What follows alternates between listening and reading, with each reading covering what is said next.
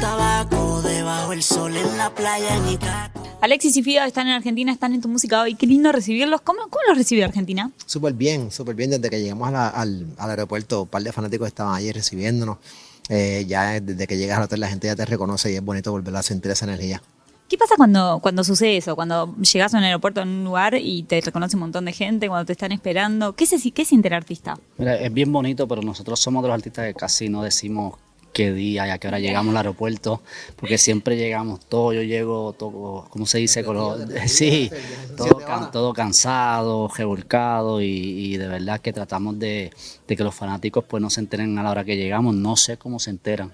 Pero ¿Sabes? todo eso. ¿Sabes? Son expertos en eso. Hay dos o tres siempre que, que lo saben, no sabemos cómo.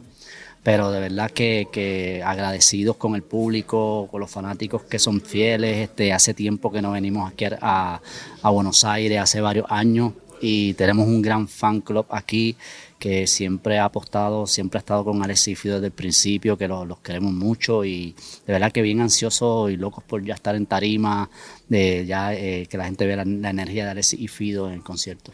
Eso es lo que más se disfruta, ¿no? Ese contacto con el público una vez que están ahí arriba. Obvio, claro, siempre tenemos esa conexión con la gente. Yo creo que el día que no tengamos esa conexión con la gente, yo creo que ya es hora de guardar los guantes, de, enganchar los guantes, digo yo, porque eh, es que estás perdiendo esa, ese amor. Pero siempre que nos reciban así, siempre que, que Alex y Fido sientan esa conexión con el público, vamos a estar aquí hasta que, hasta que los nietos quieran cantar.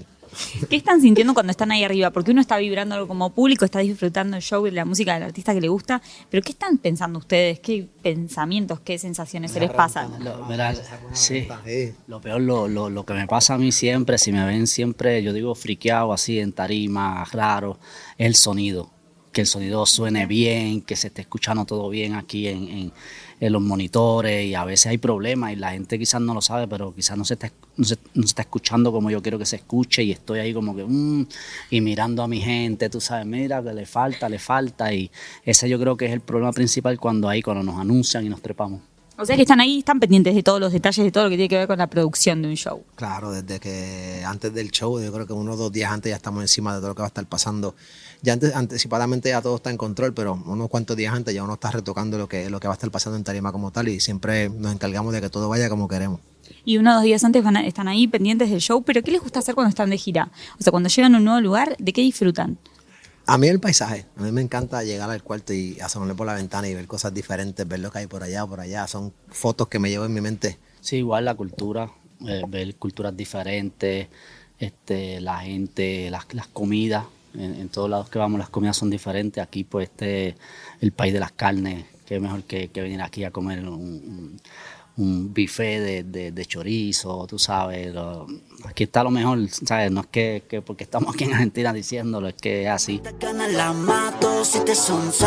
¿Cómo se arma un show hoy para ustedes? O sea, por ejemplo, la lista de temas. ¿Con qué nos vamos a encontrar nosotros en este Urban Fest? Ves, Siempre intentamos, ¿verdad? Eh, eh, hacer una mezcla de lo que de lo que está sonando actualmente con lo que ya sonó y, y- y llevar como nosotros decimos que es como una historia en tarima porque siempre desde que el tema eh, uno comienza no vamos a decir cuál es pero desde que el tema uno comienza ya te está transportando a cosas que viviste en tu pasado en ese momento que el tema salió. Entonces yo creo que eso es lo más que nos gusta a nosotros, que, que- que nuestros temas han- han- han- se, se han convertido en parte de lo que son los fanáticos, no, no en una moda, en que este tema pegó y me gustó, pero ya, ya no lo pueden escuchar.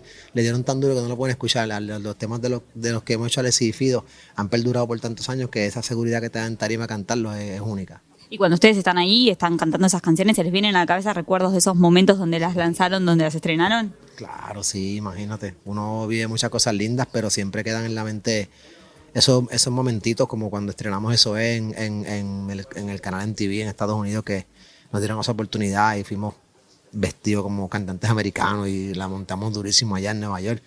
Pues cosas como esas nunca se nos van a olvidar, ¿me entiendes? Hay otras que sí pasan desapercibidas como in-store que hemos hecho, que, que yo he metido la pata en unos cuantos in-stores, cosas así que uno borra, pero momentos así especiales como esos siempre quedan marcados por, porque fueron canciones que, que significaron algo en el género en, en ese tiempo. Y si les preguntara cómo resumirían su historia, ¿cómo lo harían? Bueno, re- resumir la historia, es, por eso es que yo digo que nosotros somos lo- los reyes del perreo. Um, eh, nosotros pues este, somos un grupo que, que que tratamos y siempre vamos a seguir tratando de, evolucionar lo que es el género del reggaetón. Porque esta nueva generación eh, tiene mucha influencia, este, muchas fusiones de RB, hip hop, trap, este, dancehall, este, tú sabes, todo lo que hay por ahí en, el mundo, hay muchas fusiones, pero nosotros, si tú ves un Alexis Fido, es solamente reggaetón y quizá un poco de hip hop, pero este, y ahí pues nosotros somos ese grupo que, que eh, puso un granito de arena para evolucionar y todavía estamos evolucionando. Cuando escuchan una canción de reggaetón de Alexis y Fido, este, vas a ver que tiene algo diferente que aportar en el género. Yo, creo también, perdóname que te interrumpa, aportando un poco a lo que Fido dice, yo creo que uno de los, de los legados más, más grandes que hemos dejado en el género ha sido que en una parte eh, nos tocó a nosotros la responsabilidad de limpiar un poco lo que era el perreo. La gente antes, nosotros decíamos perreo en las entrevistas, en todos los lados que nos presentábamos, la gente se decía perreo, imaginaban dos perros ahí haciendo cosas. Y nos tocó a nosotros limpiar ese nombre con nuestras canciones, con el doble, llevar, llevar, entendíamos que para ese tiempo las, letras eran bien fuertes, pero nos tocó a nosotros como que llevar ese doble sentido, que solamente los adultos podían entender lo que estábamos cantando, pero tal vez un niño se la vacilaba, como por darte un ejemplo, la canción del, del tiburón. La canción del tiburón, un adulto la escucha y sabe lo que significa, pero un niño se imagina el tiburón en la orilla intentando comerse a un niño, a un nene, ¿me entiendes? Entonces eso ha sido como que lo más que nosotros puedo decir que que cargamos nuestra espalda, que dejamos un, legado fuerte en eso, que nos presentamos en programas como Don Francisco, como Cristina, programas en Estados Unidos que eran muy famosos que no se permitía el, género. Y nosotros fuimos y limpiamos las cosas y poquito a poco fuimos abriendo esa puerta. Sí, y le abrieron la puerta a un montón de artistas que, hoy también están en la escena. ¿Cómo ven hoy lo que está pasando con el género? Muy diferente. Eh, ya que tienen una puerta completamente abierta este, desde que empiezan el día cero a cómo se expresan. Eh, ya, ya el fanático sabe, esta persona eres así, así, así. Mm. No es como lo mismo que dijo Alessi, nosotros cuando empezamos en género, pues quizás pues nos gustaba pues hablar malo, este ser, tú sabes, el más, el, el, el, más calle, pero si tú llegabas a un programa de televisión así o un programa de radio, te estabas vetado, ¿me entiendes? No, no, no entrabas y había que cambiar tu personalidad completamente a lo que tú no eras para poder vender tu producto lo que no está pasando ahora. Ahora tú hacer lo que te dé la gana, pero antes no. Y de verdad que eso se debe dar crédito no solamente a nosotros, hay muchos artistas que pasaron por eso, un Dari Yankee, un Wisin y Yandel, Tito el Bambino, este Don Omar, este Tego también, y este, pero que tuvimos que cambiar nuestras personalidades para que para poder entrar y, llevar este género hacia adelante, ¿me entiendes? Y eso no fue un camino fácil, fue bastante difícil, pues tuvimos que aparentar mucho a a nuestros estilos también, ¿me entiendes? Y limpiar, como dijo Alessi, limpiar mucho y ahora no, ahora si hubiéramos empezado ahora... antes, antes tenés que haber, antes tenés que haber un filtro obligado. Ahora, mientras menos filtro tengas, más, más encaja con la gente. Soy un bellaco, vente aquí, pa' meterle Después de tantos logros, de tantos hits, de tantos himnos que nos han dejado a todos nosotros, pienso, ¿se van renovando los objetivos? ¿Hay nuevas metas para ustedes después de tantos éxitos, de tantas cosas?